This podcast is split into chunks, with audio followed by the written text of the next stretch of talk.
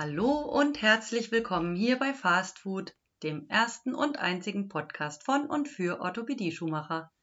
In der heutigen Folge geht es um die Baker-Zyste. Hast du schon mal gehört davon? Ja, unter einer Zyste versteht man ein mit Flüssigkeit gefüllter, abgekapselter Hohlraum im Gewebe.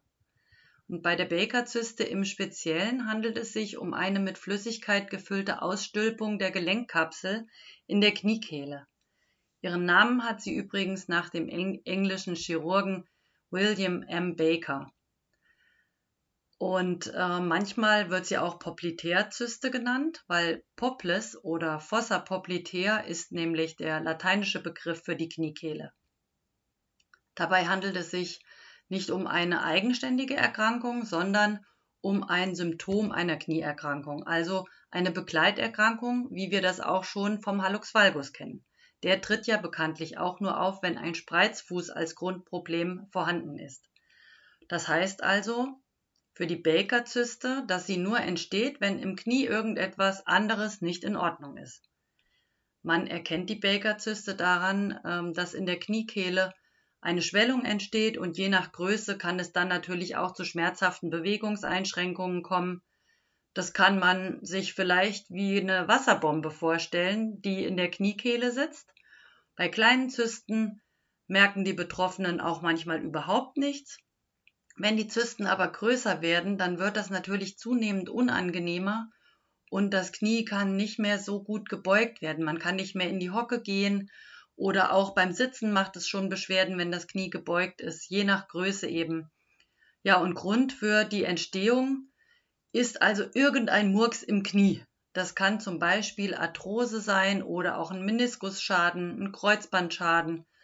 Aber ja, warum bildet sich dann eigentlich eine Baker-Zyste? Das liegt daran, dass das gereizte Knie reagiert und zwar mit einer erhöhten Produktion an Gelenkflüssigkeit. Und die Gelenkkapsel ist dann irgendwann voll und die Flüssigkeit muss ja irgendwo hin. Und weil die Gelenkkapsel im Bereich der Kniekehle die schwächste Stelle hat, kann die Flüssigkeit dann bei diesem hohen Druck, der im, in der Gelenkkapsel herrscht, ähm, kann die Flüssigkeit an dieser Stelle entweichen. Und die wölbt sich dann nach außen und bildet dann die sogenannte Baker-Zyste.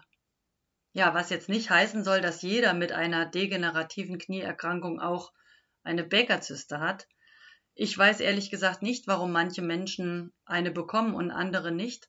Das liegt vielleicht daran, dass es sich um eine persönliche Schwachstelle handelt so wie manche einen Hallux valgus haben und andere nicht und wieder andere unter extremen Rückenschmerzen leiden und andere nicht. Ja, jetzt wäre ja interessant zu wissen, wie man die Baker-Zyste wieder los wird. Das ist ja so ein nerviges Ding. Und wenn man ein bisschen im Internet recherchiert, bei YouTube ein paar Videos anschaut und dann äh, findet man oder trifft man auch viele Tipps und Tricks, die versprechen, wenn du diese oder jene Übung machst, äh, und dehnst, dann wirst du auf jeden Fall die Baker-Zyste wieder los. Hm, alles schön und gut, aber wenn wir jetzt mal kurz überlegen, was denn eigentlich der Grund für die Entstehung ist. Ja, das ist eine Erkrankung des Kniegelenks, wie ja bereits schon erwähnt. Meniskusläsion, Kreuzbandriss, Kniearthrose, Rheuma oder, oder, oder. Was hilft dann folglich am besten? Ganz klar, die Behandlung der eigentlichen Ursache und damit kriegt man auch die Baker-Zyste wieder in den Griff. Natürlich können Dehnübungen auch bei der Heilung unterstützen, aber alleine dadurch verschwindet sie auf keinen Fall. Und wir Orthopädie-Schuhmacher kommen ja ins Spiel, manchmal in Form einer Einlagenbehandlung. Und ähm, damit können wir natürlich auch keine Baker-Zyste wegzaubern. Aber wir können mit der Einlagenversorgung für eine verbesserte Kniestellung sorgen und damit eine gleichmäßigere Belastung herstellen. Manchmal können auch Bandagen eine Linderung bewirken. Und zwar gibt es keine extra Bandage äh, mit der Indikation Baker-Zyste, aber es geht ja auch um die Grunderkrankung.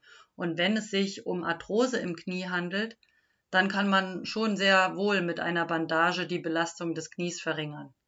Allerdings ist darauf zu achten, dass die Bandage dem Kunden in der Kniekehle nicht zu eng sitzt, denn das wird irgendwann sehr unangenehm und dann verteufelt er das Ding. Ja, es kommt also auch wieder auf die Größe der Baker-Zyste an, Ja, wie man behandelt. Was kann man noch machen? Was meinst du hilft besser? Wärme oder Kälte? Beides ist möglich. Es kommt wieder auf die Ursache drauf an, denn ist die äh, eine Entzündung im Knie, wie zum Beispiel bei rheumatoider Arthritis, ähm, die, die Ursache, dann kann Kälte eine Linderung der Beschwerden bewirken und wenn die Ursache Arthrose ist, also keine Entzündung, dann ist Wärme die bessere Anwendung. Zusätzlich kann der Arzt noch die Zyste punktieren. Er zieht dann die angesammelte Flüssigkeit mit einer Spritze ab. Oder sie kann auch operativ entfernt werden, was allerdings dann auch nur wieder Sinn macht, wenn auch die Ursache mit angegangen wird. Ansonsten ist die Gefahr äh, sehr groß, dass sich die Zyste wieder bildet. Sportarten wie Schwimmen, Radfahren oder Yoga sind ebenfalls empfehlenswert bei einer Baker-Zyste denn dabei handelt es sich um Sportarten, die die Beweglichkeit des Knies auf sanfte Art und Weise fördern. Ja, das war's dann auch schon zur Baker-Zyste. Das war eine kurze Folge. Ich hoffe, die Folge hat dir gefallen und ich würde mich freuen, wenn du auch zur nächsten Folge wieder einschaltest. Über Feedback per E-Mail an fastfood-ost.web.de oder eine Nachricht bei Facebook oder Instagram. Da freue ich mich auch immer sehr drüber. Und dann bis zur nächsten Folge. Deine Katja.